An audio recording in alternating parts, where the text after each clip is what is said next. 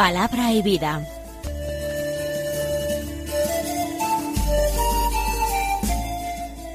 Con el padre Manuel Horta, desde Sevilla.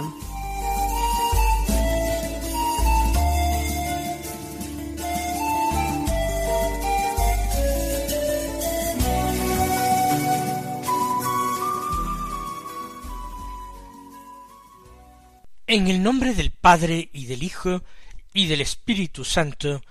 Amén. Alabados sean Jesús y María. Muy buenos días, queridos amigos, oyentes de Radio María y seguidores del programa Palabra y Vida. Hoy es el sábado de la sexta semana de Pascua, un sábado que es 28 de mayo. Estamos ya en la víspera de la solemnidad de la ascensión y es sábado del mes de mayo. Ni que decir tiene que buscamos nosotros aquello que deseamos hacer en mayo, que podemos poner en práctica un sábado. Vamos a obsequiar a nuestra Madre la Santísima Virgen María, que vela continuamente sobre nosotros con amor de madre, que se compadece de nuestras miserias morales y espirituales y se compadece también de nuestra pobreza humana. El Evangelio ya sabemos que es de San Juan, continuamos en el capítulo dieciséis, justamente en el lugar en que ayer lo dejamos, desde el versículo veintitrés al versículo veintiocho. Dice así, en aquel tiempo dijo Jesús a sus discípulos, En verdad, en verdad os digo, si pedís algo al Padre en mi nombre, os lo dará. Hasta ahora no habéis pedido nada en mi nombre. Pedid y recibiréis, para que vuestra alegría sea completa. Os he hablado de esto en comparaciones. Viene la hora en que ya no hablaré en comparaciones, sino que os hablaré del Padre claramente Aquel día pediréis en mi nombre, y no os digo que yo rogaré al Padre por vosotros, pues el Padre mismo os quiere, porque vosotros me queréis y creéis que yo salí de Dios. Salí del Padre y he venido al mundo, otra vez dejo el mundo y me voy al Padre. Comienza el Evangelio con esa frase con que Jesús quiere cargar de énfasis alguna de sus afirmaciones. En verdad, en verdad os digo. Es la verdad que enseña la verdad con mayúsculas. Es la verdad de Dios que se ofrece a los hombres. Es por tanto revelación de Dios es decir, algo que los hombres no hubieran podido llegar a discernir, a conocer, si Dios no se lo comunica. Y el Señor nos entrega una verdad salvífica. Nos otorga conocer un secreto dispuesto por Dios para nuestra salvación. Si pedís algo al Padre en mi nombre, os lo dará. Jesús está revelando la fuerza y el poder salvador de su nombre. El nombre, eh, en las lenguas semíticas y particularmente en el hebreo, designa a la persona misma, a la persona misma en cuanto que se individua, la persona misma en cuanto que es un ente personal. El nombre de Jesús designa al Verbo de Dios encarnado, ni más ni menos, al Hijo amadísimo del Padre, que estaba con él al principio de la creación, y por quien todo fue hecho, para quien todo fue hecho, a través del cual todo fue hecho. En nombre de Jesús, acudiendo a él y sobre todo poniendo ante los ojos del Padre los méritos infinitos de su pasión, que son los méritos infinitos de su obediencia al Padre, su amor sin límites al Padre y a los hombres, sus hermanos, ante esto, el Padre que no hace sino dar y darse perpetua y continuamente en un movimiento sencillísimo y puro por amor al Hijo, comunicándole su vida, su ser. El Padre no puede sino atender esa oración en la que el nombre del Hijo va por delante. Cuando el Padre ve y escucha al orante, está viendo y escuchando a su propio Hijo. Por tanto, si pedís algo en mi nombre, os lo dará. Esto se puede prestar a una comprensión simplista o simplificadora. Pensar que el nombre de Jesús tiene una virtualidad mágica, una capacidad de someter la voluntad de Dios para conseguir que éste, que Dios, se ponga a nuestro servicio y no justamente al revés.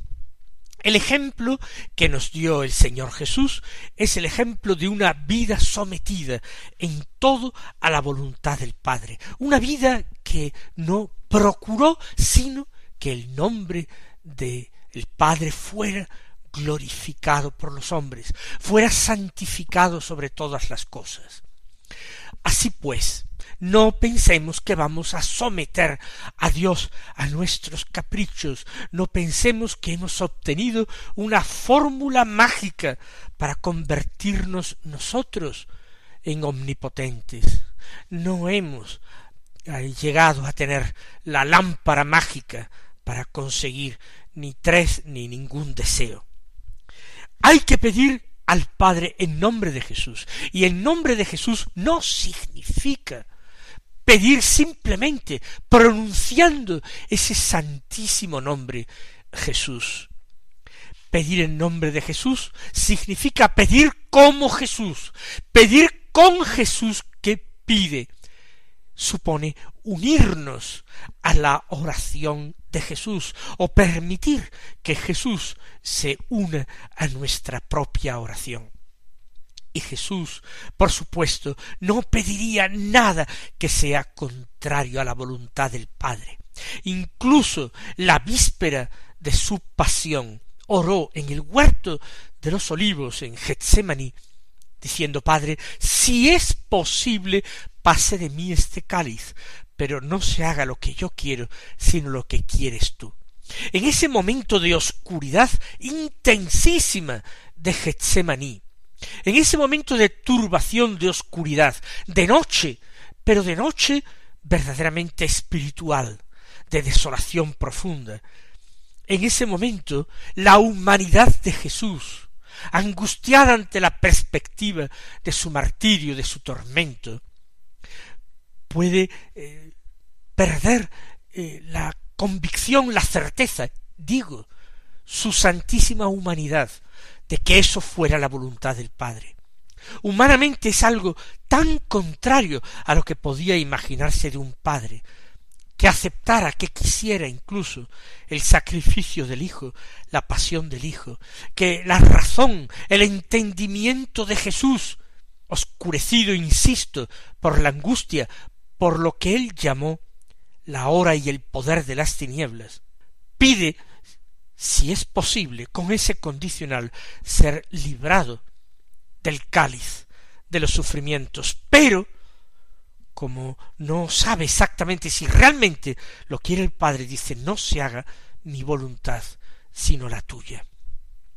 Jesús permite ese momento de oscuridad tremenda, de debilidad, para mostrarnos a nosotros precisamente que vivimos a veces en un estado muy continuo de ignorancia, de debilidad, de oscuridad, para mostrarnos cuál es nuestro camino, cuál es el modelo de oración. Ya eh, nos lo había dicho muy claramente en el Padre nuestro, cuando nos enseñó a rezar hágase tu voluntad en la tierra como en el cielo. Pero el Padre nuestro no lo enseñó en un contexto de crisis, de angustia, de oscuridad. Rezar el Padre nuestro puede resultar en ciertos momentos no solamente fácil, sino placentero. A veces el Padre Nuestro lo recitamos incluso como si fuera una oración vocal, o así la llamamos así, con tremendo atrevimiento. Porque cuando decimos oración vocal es ya como si nos permitiéramos la licencia para rezar sin atención, o lo que es lo mismo, sin amor. No, Jesús ya nos había enseñado que había que orar poniendo siempre por delante aquella petición, hágase tu voluntad en la tierra como en el cielo. Y ahora decir, pedir algo en mi nombre, ya hemos dicho, es pedir con Jesús, pedir como Jesús, y es, por tanto, pedir repitiendo, hágase tu voluntad. El Padre lo dará si es su voluntad santísima, y es que nosotros no deseamos otra cosa, solamente deseamos, como he dicho, unirnos a Jesús, no solamente en nuestras necesidades, no solamente en nuestros dolores, no solamente en nuestra propia pasión y en nuestra propia cruz, queremos unirnos a Jesús también en su oración. Esto es lo que pretendemos cada día también en el programa Palabra y Vida. Escuchar la palabra de Dios con atención, pero hacerlo desde Jesús, ya sea el Antiguo o el Nuevo Testamento. No hacemos una lectura científica ni sabia de la palabra de Dios. No pretendemos hacer exégesis de la palabra de Dios, sino que pretendemos hacer una lectura orante de la palabra de Dios, porque esta palabra se nos ha dado a nosotros precisamente para esto, como luz en nuestro camino, para acompañarnos en nuestras tinieblas, para sostenernos en nuestras luchas, para confortarnos en la oscuridad, cuando debemos orar y no sabemos cómo hacerlo. Continúa Jesús diciendo, hasta ahora no habéis pedido nada en mi nombre. Es verdad, eh, los apóstoles habían hablado con Jesús, le habían pedido indicaciones, le habían pedido aclaraciones sobre su enseñanza. Los apóstoles rezaban, se fijaban en Jesús cómo lo hacía, pero sobre todo se fijaban en la actitud de Jesús en los lugares, en los momentos que aprovechaba para orar. No conocían tanto el contenido de su oración porque, salvo momentos muy excepcionales, el Señor no les había revelado el contenido de su oración. Por eso los apóstoles no han rezado propiamente con Jesús y como Jesús. Hasta entonces no han pedido nada en nombre de Jesús, no han puesto a Jesús en su oración, no lo han metido en su oración. Hasta ahora no lo habéis hecho, pero ahora Jesús dice, pedid y recibiréis, para que vuestra alegría sea completa. Ya en el Sermón de la Montaña, tal como San Mateo nos lo relata en el primer Evangelio, Jesús había pronunciado estas palabras Pedid y recibiréis. Allí era una enseñanza sobre la oración de petición.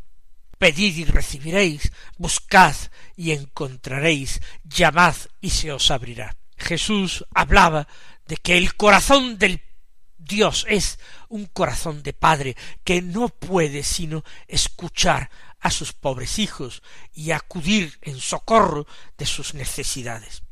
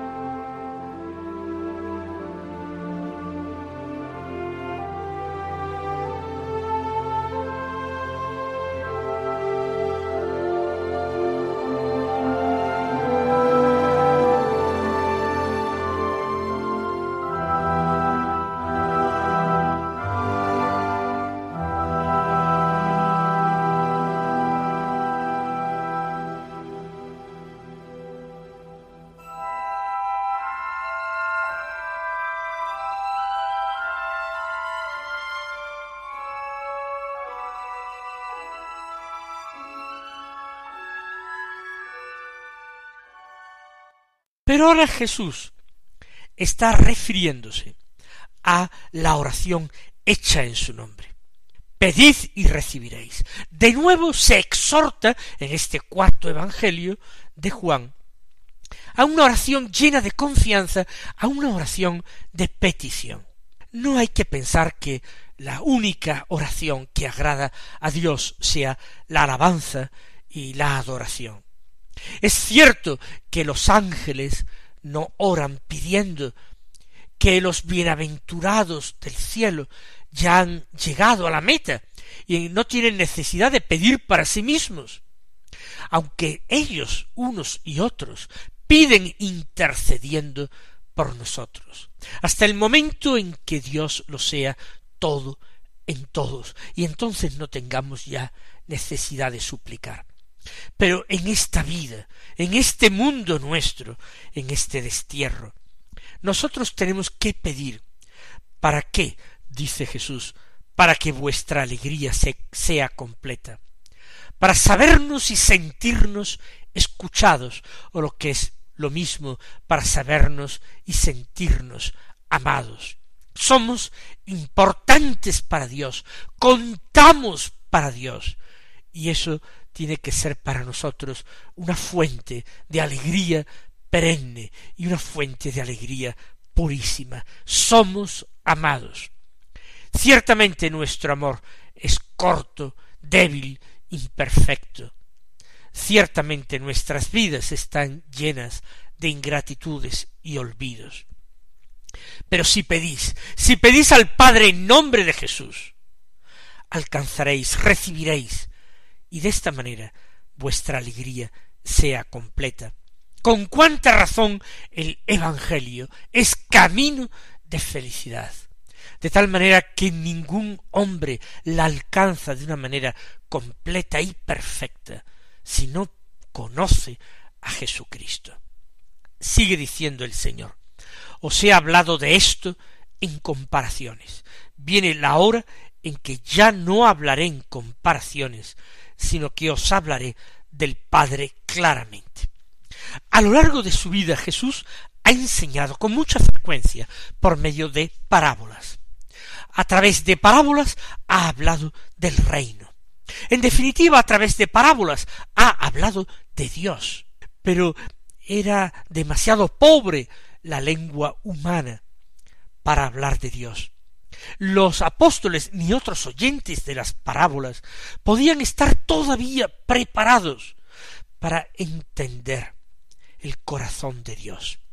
El Espíritu Santo les daría esa capacidad, porque el Espíritu Santo es el Espíritu de Dios que sondea hasta lo profundo de Dios.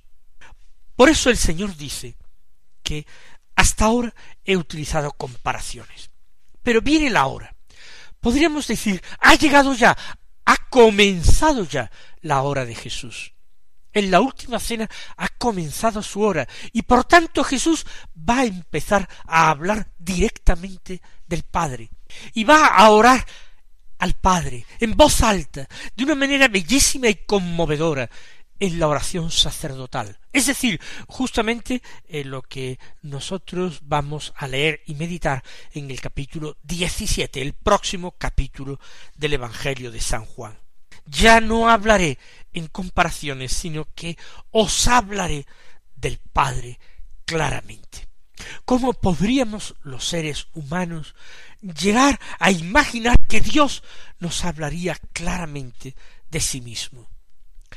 Por supuesto, en esta vida, y nos lo dice San Pablo, nosotros vemos de una manera confusa. Él dice como en un espejo, vemos el reflejo de las cosas. Todavía no podemos contemplar cara a cara las realidades, no podemos contemplar cara a cara la verdad de Dios y el esplendor de la eternidad pero aunque sea como a través de un espejo, como en reflejo, Jesús ya habla claramente del Padre, y los que hemos recibido el Espíritu en nuestro bautismo, en nuestra confirmación, podemos empezar a entender un poquito más y a asombrarnos y a admirarnos de este amor. Aquel día ¿Qué día? Pues cuando el Señor ya hable claramente. Aquel día pediréis en mi nombre. Y no digo yo que rogaré al Padre por vosotros, pues el Padre mismo os quiere.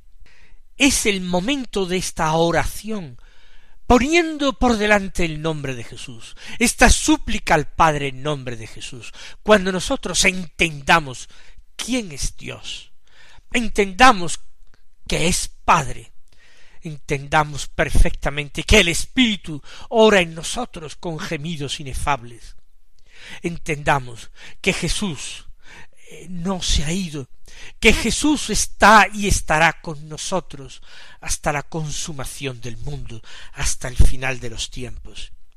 Entonces, dice Jesús, no es que yo rogaré al Padre, como si el Padre tuviera necesidad de ser convencido o conmovido por las súplicas del Hijo. El Padre mismo nos quiere a nosotros.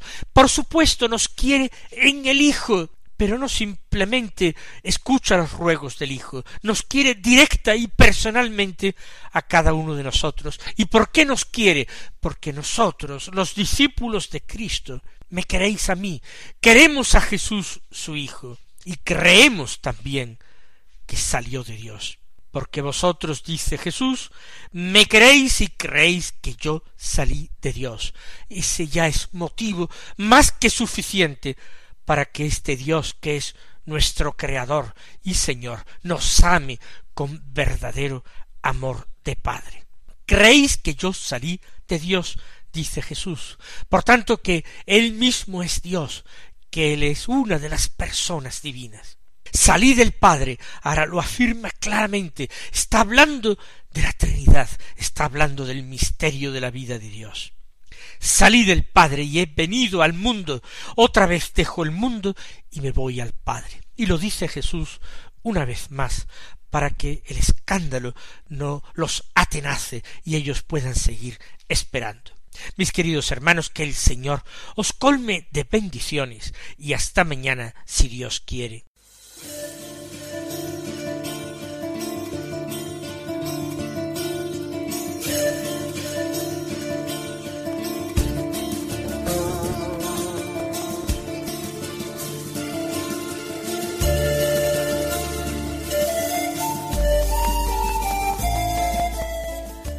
Concluye Palabra y Vida, un programa dirigido desde Sevilla por el Padre Manuel Horta.